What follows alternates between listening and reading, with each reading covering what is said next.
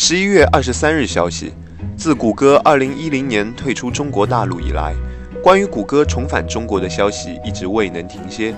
而这次，谷歌将正式重返中国。据悉，谷歌计划于明年推出中国版 Google Play 应用商店，并且将为中国用户特别设定。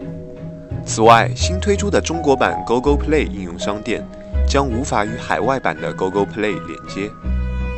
谷歌方面表示，将会严格遵守中国法律，过滤掉相关的敏感信息，并将应用商店的数据储存在中国境内。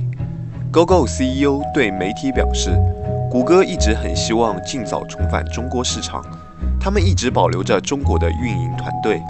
据悉，中国版的 Google Play 将会在明年二月份正式推出，支持支付宝、微信支付等支付方式。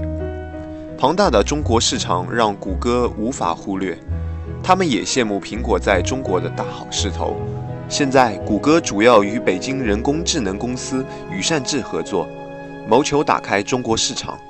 目前还不清楚相关服务会有哪些阉割。显然，中国这个市场吸引力还是最终令 GoGo 妥协了。